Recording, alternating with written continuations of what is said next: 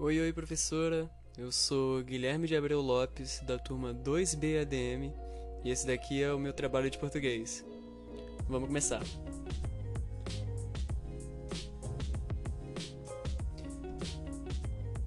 Então, nesse trabalho eu tenho que falar sobre a situação atual do Brasil, que me leva a pensar bastante coisas para falar. Uma delas, a gente sempre vai acabar falando do governo quando chegar nesse quesito. E eu cheguei a ver agora uma notícia que dizia: Pedro Bial chamou Bolsonaro de acéfalo e de desgovernante. Cara, eu li isso e fiquei em choque, porque eu já chamei o Bolsonaro de coisa muito pior e ninguém fez uma notícia sobre mim, cara. Isso me deixa muito indignado. Se, seria tão fácil assim para alguma pessoa falar, falar, falar mal do governo atual e ganhar essa atenção, virou, virou alguma coisa do cotidiano. É o que eu vou vir fazer aqui também, então não faz nem muita diferença. Aqui para a senhora. A senhora quer de português, português e canção de exília, tudo a mesma coisa, né? Eu compus um poema. Bora lá. O nome do poema é Canção do Auxílio. Minha terra tem maneiras de lidar com se fechar. Uma nação paralisada não há de trabalhar. Mas sem privilégios, precisam guerrilhar. Cada dia uma pequena luta, tudo para se sustentar. Em um terceiro mundo, pedimos o básico. Mas hoje, ontem e amanhã será um problema clássico. No dia que refletirem, peço que prestem atenção. Eles têm todo o poder e nós 13 reais por dia na mão. Tá bom. Aí agora depois de eu dizer isso, qual a reflexão que a gente tem? A. A situação caótica para a classe operária no Brasil se reflete na concentração de poder nas mãos de desgovernantes que desejam nos negar o básico e retroceder progressos, dando apenas 400 reais para quem consegue enquanto o salário deles se mantém. Letra B. Guilherme escreve muito mal. Ou letra C, todas as alternativas anteriores. Vou dar um tempinho para você pensar.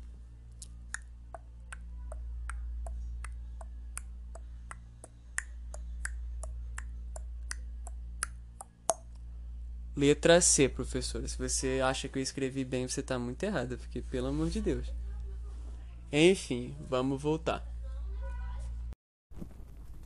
Aí a gente tem, agora falando mais seriamente, a gente tem uma situação que são os dados do Brasil, né? Os dados aqui no Brasil sempre são amedrontadores, sempre são tristes pra gente. A gente tem a situação de vários tipos de povos, a gente tem os indígenas, as pessoas pretas, e as pessoas que pertencem ao grupo LGBT. Só no Brasil, 141 pessoas trans morreram de junho a maio de 2020, na época de pandemia. E apesar de eu ter muita esperança na próxima geração, que a gente cada vez menos se importa com quem, com quem ou quando a pessoa vai beijar a outra, a gente ainda falta muito evoluir nisso e no quesito do racismo, porque a gente não dá para entender as contradições que a gente cai sendo a maioria populacional preta ser considerado um país racista que tem muitos poucos pretos no poder. E é um qualquer tipo de poder, né? Você eu não consigo pensar agora em três empresários, grandes empresários pretos, porque as chances que que essa população tem de subir nesse sistema governamental de branquelo, de velho, principalmente de velho, só tem velho, é muito baixa, muito baixa a ascensão desse, desse povo ainda. E. Ah, não, ainda, ainda tem a situação da pandemia, né? Que eu cheguei a comentar. Que. Pô, cara, não dá. Não tá, tá tudo errado. tá tudo errado. A situação da pandemia, a busca do governo foi juntar a famosa hidroxi. Hidro, a cloroquina, todo mundo sabe. A busca governamental foi juntar a hidroxicloroquina. Pô, agora eu falei certo. E a gente tem um estoque de mais de 4 anos de cloroquina. Sendo que o remédio vence antes disso. Então, a gente comprou mais enquanto falta de pirona, gase, agulha, em hospital público, no UPA, perto de onde a gente mora. A situação é precária. A gente tem que levar agulha e fio de casa mesmo, fio de roupa assim para costurar. A gente chega lá para costurar, a gente sai, rasga a mão, volta com a luva. E permanente ainda, até tirar os pontos.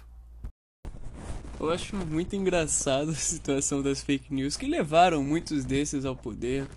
Que levou o Crivella, que levou o Bolsonaro, falando o nome diretamente, né?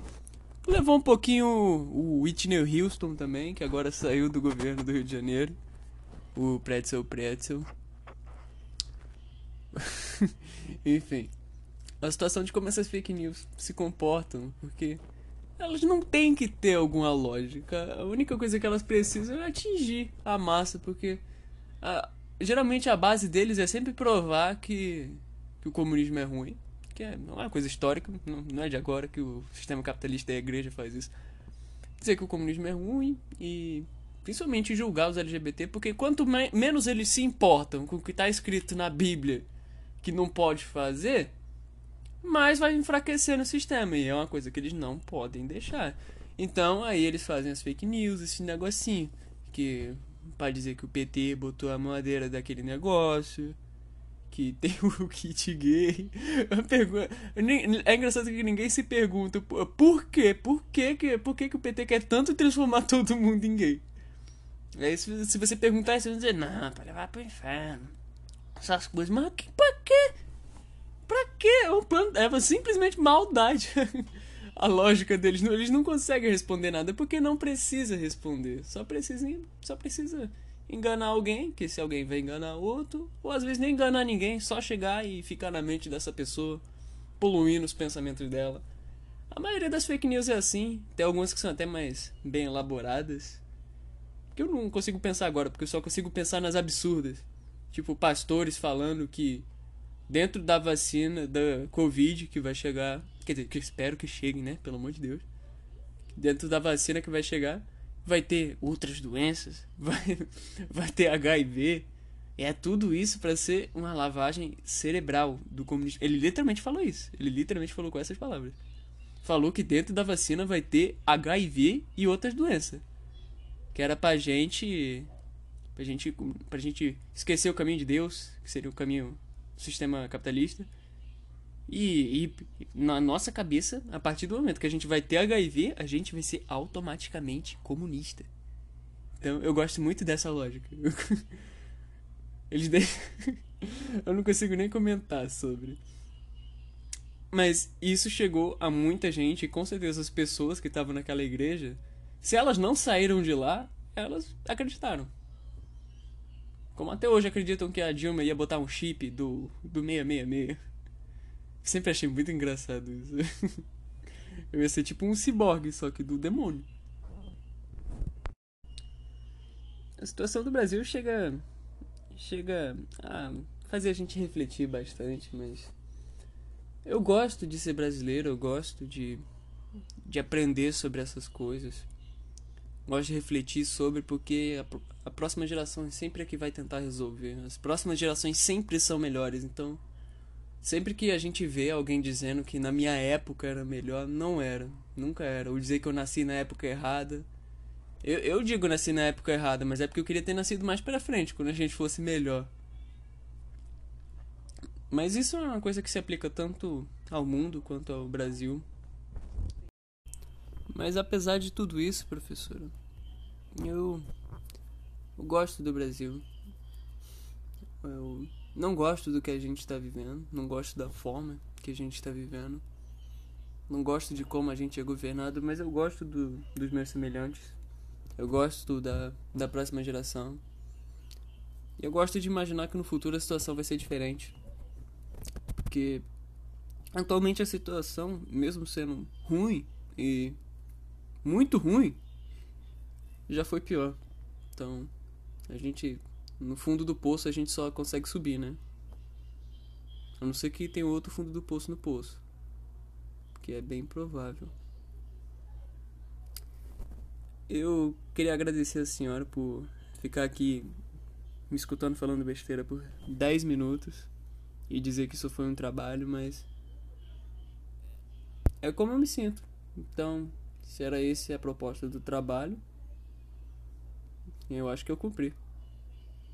Tenho certeza que as pessoas da turma se sentem assim também e ninguém está satisfeito com o Brasil atual, nem com o Brasil de ontem. E eu não vou estar tá satisfeito com o Brasil de amanhã. Vou estar tá satisfeito com o Brasil de um belo futuro para frente. Muito obrigado, professora. E para quem estiver ouvindo, se eu mostrar para alguém. Obrigado pela atenção. Tchau.